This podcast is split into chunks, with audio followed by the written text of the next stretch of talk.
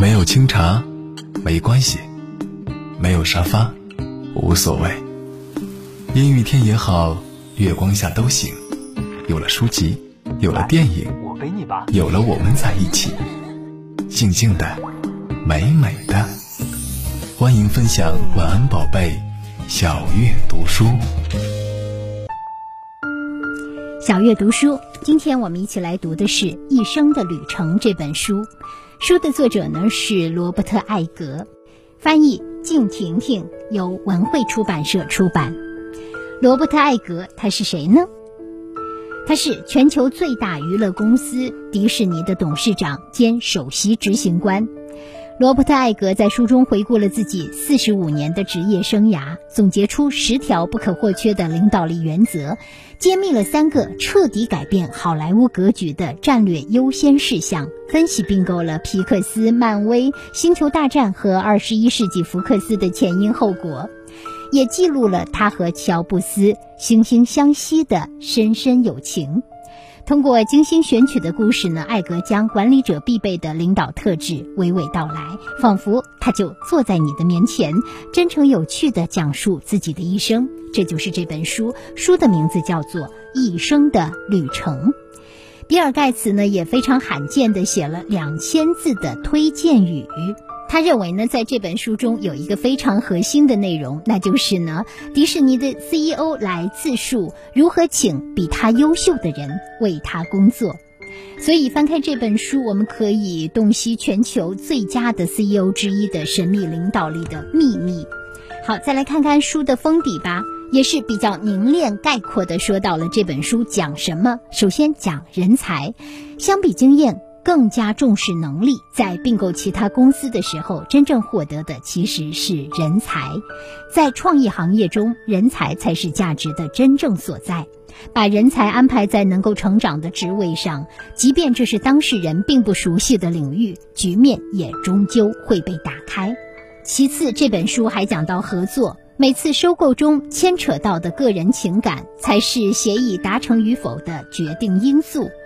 提出你必须提出的问题，不带任何歉意的承认自己不懂的东西，做好功课，尽快学习。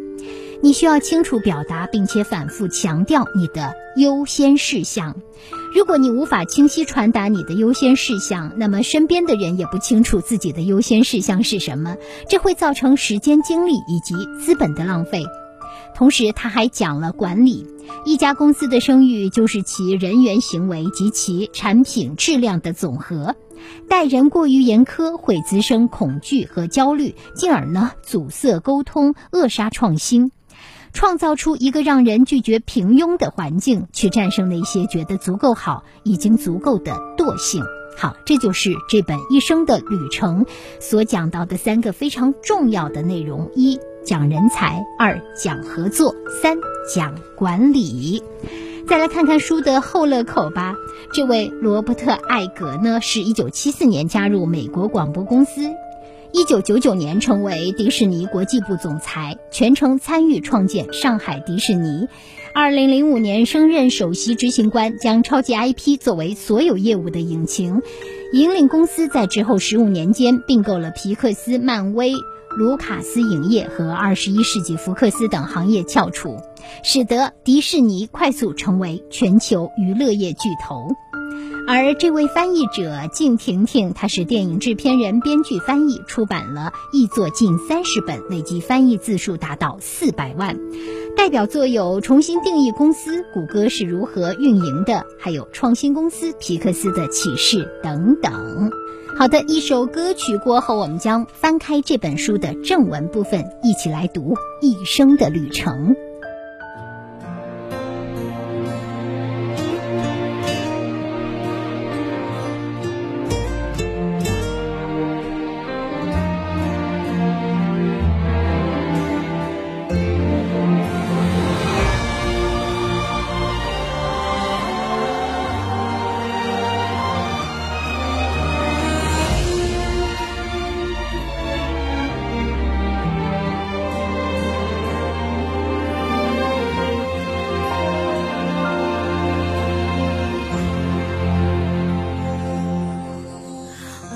于改革的春风，我走进你的怀抱，跟随开放的脚步，我看见滚滚的春潮。用心许下诺言，用爱写满自豪，和你共担风雨，一起共享荣耀。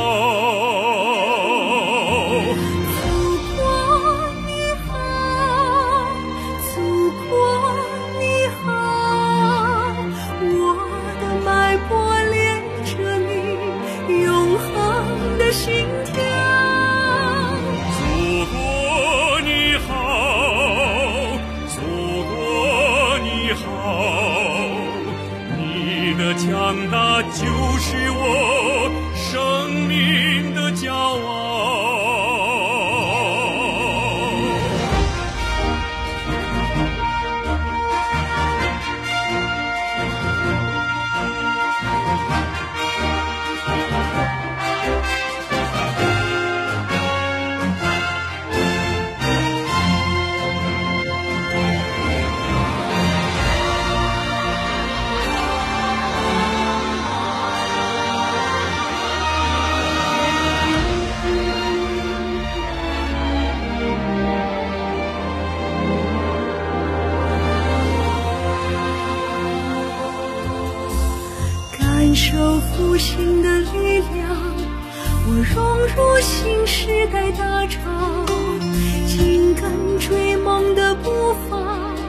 我听到奋进的号角。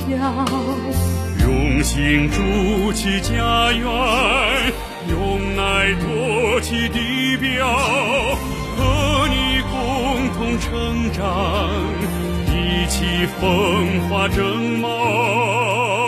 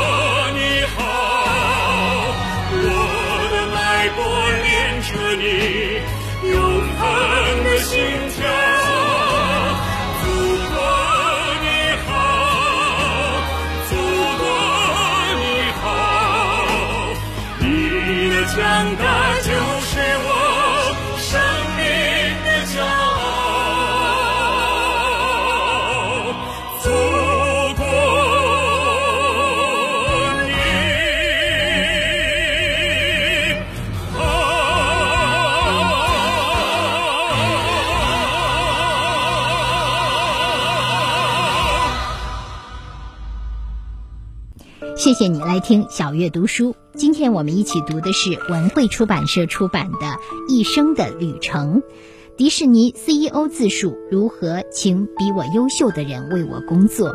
书的作者是罗伯特·艾格。现在我翻到书的第一页序言部分。二零一六年六月，我又一次来到中国，这是我在十八年里第四十次来访，也是我在过去半年中的第十一次。此次来华是为了监管上海迪士尼乐园开园前的最后筹备工作。当时呢，我已经历了一段激动人心的旅程，而这家乐园的诞生，则是我职业生涯中最重大的成就。选在这时隐退，时机似乎很合适。然而，人生不会总是按照你的预想展开，无从预期的事情时有发生。直到创作这本书的时候，我仍在管理这家公司，这就是例证。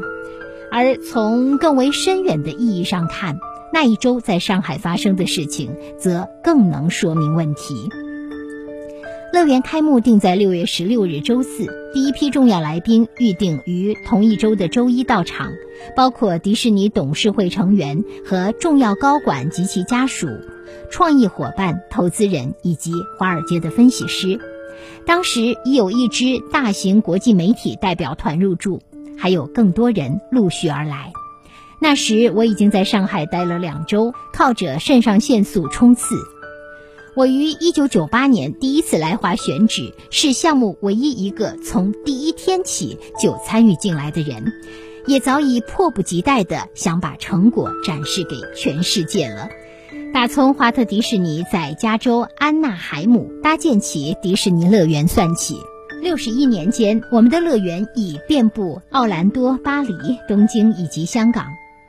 虽然奥兰多的迪士尼世界至今仍是我们最大的主题乐园，但与所有其他乐园相比，上海迪士尼乐园则处于一个不同的量级。这是迪士尼公司历史上投资最大的一个项目。虽然数字不能用来说明全部问题，但以下数据能让大家对其规模感知一二：上海迪士尼乐园投资近六十亿美元，占地面积九百六十三英亩。规模约为加州迪士尼乐园的十一倍，在其施工期间的各个阶段，共有多达一点四万名工人入驻园区，在中国六个城市举行招募活动，挖掘千名歌手、舞者以及演员参与我们的舞台秀和街头秀。我们针对土地协议、合伙人分账以及管理职责进行了不计其数的谈判。大到中国工人的安全舒适，小至能否在开幕式时剪彩，统统要考虑。打造这座乐园，不仅为我上了一堂地缘政治课，还是巨大的挑战。要营造出原汁原味迪士尼、别具一格的中国风的体验。这句话，我对项目团队不断重复，俨然成为每位成员的口号。接下来跳过一个段落，我们继续往下读。我在同一家公司工作了整整四十五年，其中二十二年在 ABC，也就是美国广播公司度过；另外的二十三年是一九九五年 ABC 被迪士尼收购后的迪士尼度过。作为华特于一九二三年建立公司后的第六任首席执行官，在过去的十四年间，我一直从事着管理迪士尼的美差。困难甚至悲伤的日子当然时有发生。但是，套用别人的话来说，对我而言，这仍然是世界上最快乐的一份工作。我们打造电影、电视剧、百老汇音乐剧、游戏、服装、玩具、书籍；我们建造公园、游乐设施、酒店和游艇。每一天，我们都会在遍布全球的十四座乐园中组织游行庆典、街头表演、音乐会。我们是快乐的制造者。即使是在这么多年后的今天，我有时仍然会禁不住纳闷：这一切到底是怎么发生的？我怎么会如此幸运呢？以前我们曾把主题乐园里规模最大、最为刺激的娱乐设施叫做“一票设施”。想到这份工作，我的脑海里就会浮现出这个词，而我就仿佛是在这座名为迪士尼公司的巨型一票娱乐设施上畅游了十四年一般。但同时，迪士尼所在的世界也是一个由季度收益报告、股东期望值以及运营一家在全球几乎均有业务分布的企业所带来的其他数不胜数的责任所组成的世界。在最悠闲的日子里，这份工作仍然要求你具有不断调整、适应的能力。你一会儿要与投资方策划企业增长策略，一会儿要与幻想工程师们一起观看主题乐园的巨型新奇游乐设施的设计方案，一会儿要针对一部电影的粗剪给出批评建议，一会儿又要商讨安全措施、董事会治理、门票票价以及薪资额度。工作的日子充满了挑战和变化，也是一场关于如何归类处理的永无止境的历练。先挑出一件事情来处理：迪士尼公司在现今世界的特质有哪些？该如何将这些特质在我们的产品中展现？然后把这件事放在一边，将注意力转向下一件。漫威在未来八年里该推出哪些影片？以上叙述的还是事情按计划展开的罕见情况，而那些让人猝不及防的危机和差错也总会突如其来。不仅迪士尼公司如此，任何公司和组织也不能幸免于难。意外总会发生。从最简单的角度来说，这本书的内容是告诉大家如何以一套有助于培养优势和管理劣势的原则来指引自己前进。在很长一段时间里，我一直不肯动笔写这本书。直到不久前，我甚至会避免公开谈论我的领导原则或任何相关的理念，因为我觉得自己还没有真正做到知行合一。然而，四十五年的职业生涯，尤其是在过去十四年的经历，让我逐渐认识到，我的理念不只对我有用，也对其他人有所注意。无论你是经营一家企业、管理一支团队，还是与他人携手朝着共同目标努力，这本书都可能对你有所帮助。从踏入职场的第一天起，我就一直置身于传媒和娱乐行业之中。但是对我而言，本书中的理念的用途包罗万象，鼓励冒险。培养创造力，搭建彼此信赖的文化环境，推动自身深刻而持久的好奇心，并激励周围人的好奇，拥抱和接受变化，而不是对其充耳不闻。永远带着正直和诚实在世上前行，即便这意味着面对难以直面的困难。这些理念虽然抽象。但我希望这些在漫长的职业生涯中对我意义重大的故事和实例，能够让书中的理念在大家眼中变得更加具体和贴近现实。这不仅包括来自世界各地的立志成为企业总裁的读者，也包括所有希望在职业生涯甚至个人生活的道路上减少恐惧和更加自信做自己的读者。好的，那么这本书究竟是如何展开的呢？一首歌曲过后，让我们来读它的正文吧。书的名字叫做《一生的旅程》。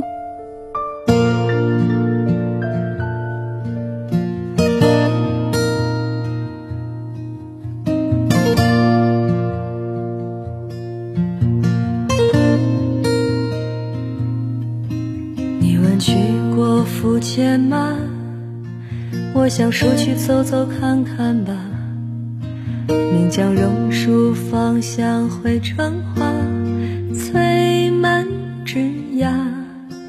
雨后彩霞映着水仙花，早报春花，土楼的书声朗朗的，在时光中对你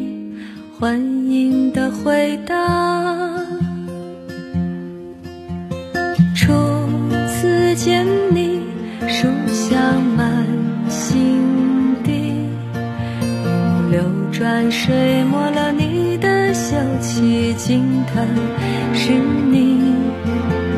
今日别离，请在茶香里，依依不舍回首了你的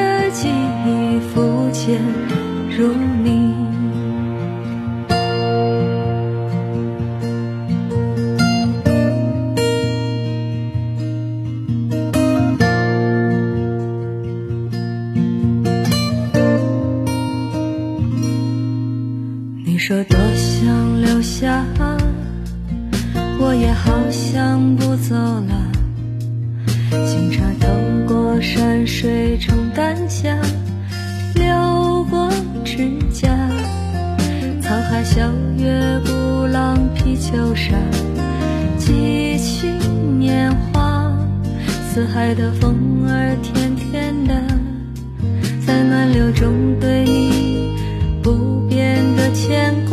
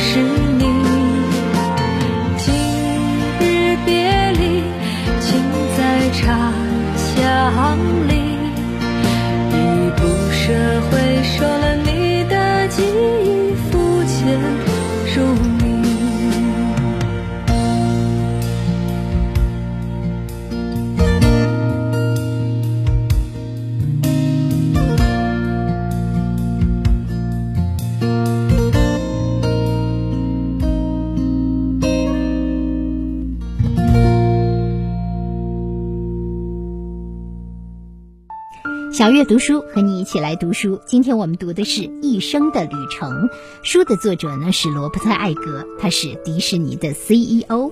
现在我翻到一百五十四页，第七章“专注未来”。摆在我面前的挑战是，该怎样才能说服迪士尼董事会相信我就是他们所寻找的改变，而又不在此过程中把迈克尔拉下水？迈克尔的一些决策的确是我所不赞成的。面对重重噪音，我也认为公司需要有所改变，但是我仍然尊重迈克尔，也很感恩他给我的机遇。另外呢，我毕竟担任了五年的首席运营官，如果把所有的责任都推到别人身上，显然是虚伪之举。最重要的是，为了给自己摆脱责任而牺牲迈克尔是大错特错。我对自己发誓，无论如何也不能这样做。在消息公布后，我花了几天的时间考虑该如何解决这个棘手的问题，也就是如何在谈论过去的同时，不过多的把自己牵扯进并非由我制定的决策中，或者避免因矫枉过正而站到了声讨迈克尔的阵营里。这个难题的解决方法来得很意外。董事会宣布消息大约一周后，一位名叫斯科特·米勒的备受尊重的政治顾问和品牌经理给我打来电话。几年前，斯科特曾经为 ABC 提供过一些非常有效的咨询服务，因此当他打电话告诉我他在洛杉矶，问能不能来找我时，我自然很期盼与他见面。几天后，他来到我的办公室，把一份十页的文件放在我的面前，这是给你的，他说，免费送给你。我问他这是什么，这是我们的竞选运动手册。竞选运动。你即将要展开的是一场政治竞选运动，这你是知道的，不是吗？从某种抽象的程度来说，我的确能够理解，但还没有像斯科特一样给这件事下具体的定义。他说：“我需要一套争取选票的策略，也就是说，考虑一下董事会中有哪些人比较容易说服，并集中把我的信息传递给他们。”他问了我一连串问题，有哪些董事会成员是一定会站在你这边的？我说我不确定有任何人站在我这边。好，那有谁是绝对不可能给你机会的？我的脑海里瞬间闪过三四个名字和面容。好，那么谁是不确定的投票者？在我看来，有那么几个人或许愿意在我身上赌一把。这这些就是你要优先专攻的人，斯科特说。斯科特明白我对迈克尔和过去有些不适宜讲的话。其实这一点他早就预料到了。你不能以在任者的身份赢得这场竞选，他说。如果处于守势，你就赢不了。你唯一关注的是未来，过去已经过去了。这话听起来或许浅显，却让我醍醐灌顶。我不必一味地重复过去，不需要为迈克尔的决策做辩护，也不用为了自己的利益去抨击他。未来才是我唯一的关注点。每次有人问到迪士尼在过去几年里走了什么弯路，迈克尔犯过什么错误，他们凭什么相信我会有所不同时，我便可以给出这样简单真诚的答案。我无力改变过去，我们可以讨论学到的经验，也可以确保将这些经验用在前进的路上。但是我们没有任何重新来过的机会。大家想要知道的是，我将带领公司踏上新的道路，而不是公司走过的老路。以下就是我的计划。斯科特告诉我，我必须像一个暴乱者一样思考、计划和行动。他还说，我应该带着一个清晰的理念来制定计划。这是一场捍卫品牌灵魂的战争。你要探讨品牌本身如何提高其价值，以及该如何保护它。然后他又补充说，你需要有几个战略上的优先项才行。对此，我已经做过缜密的思考，因此立刻开始逐一列举。大概说到五六项时，他摇摇头，别说了。如果有这么多，那就不是优先项了。那么优先项大概该有多少呢？你可以翻到书的第一百五十七页去看看答案。好了，这一本书《一生的旅程》，我们就暂时读到这里吧。如果你觉得感兴趣，可以亲自把它找来看看。祝你读书快乐，有收获。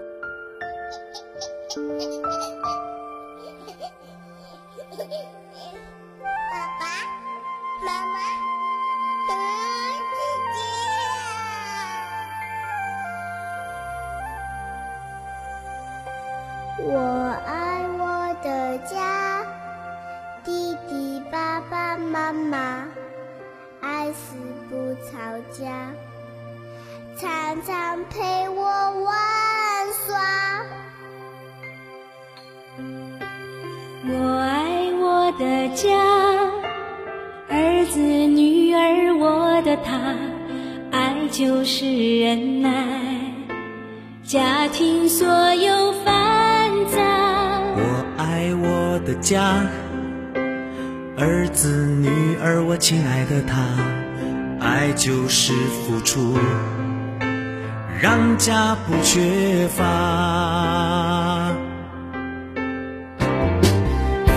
让爱天天住你家，让爱天天住我家，没有哭泣，不会惧怕，因为有爱。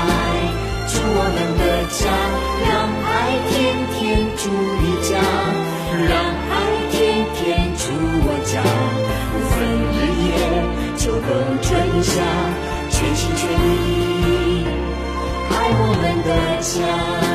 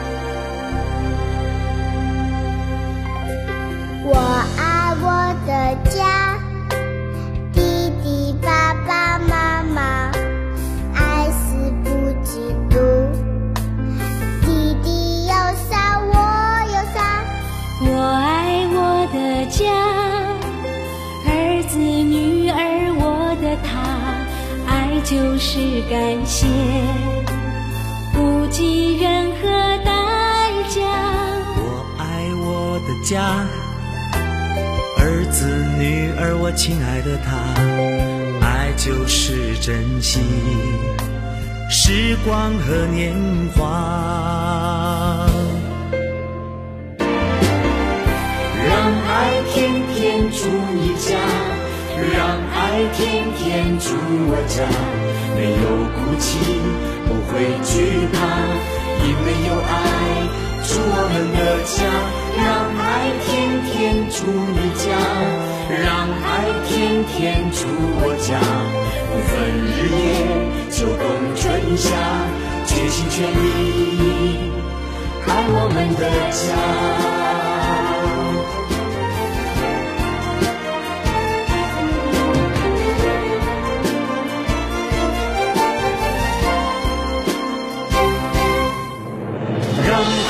天天住你家，让爱天天住我家，没有哭泣，不会惧怕，因为有爱住我们的家，让爱天天住你家，让爱天天住我家，不分日夜，秋冬春夏，全心全意爱我们的家，让爱天天住你家，让爱天天住我家，充满快乐，拥有平安，让爱永远住我们的家。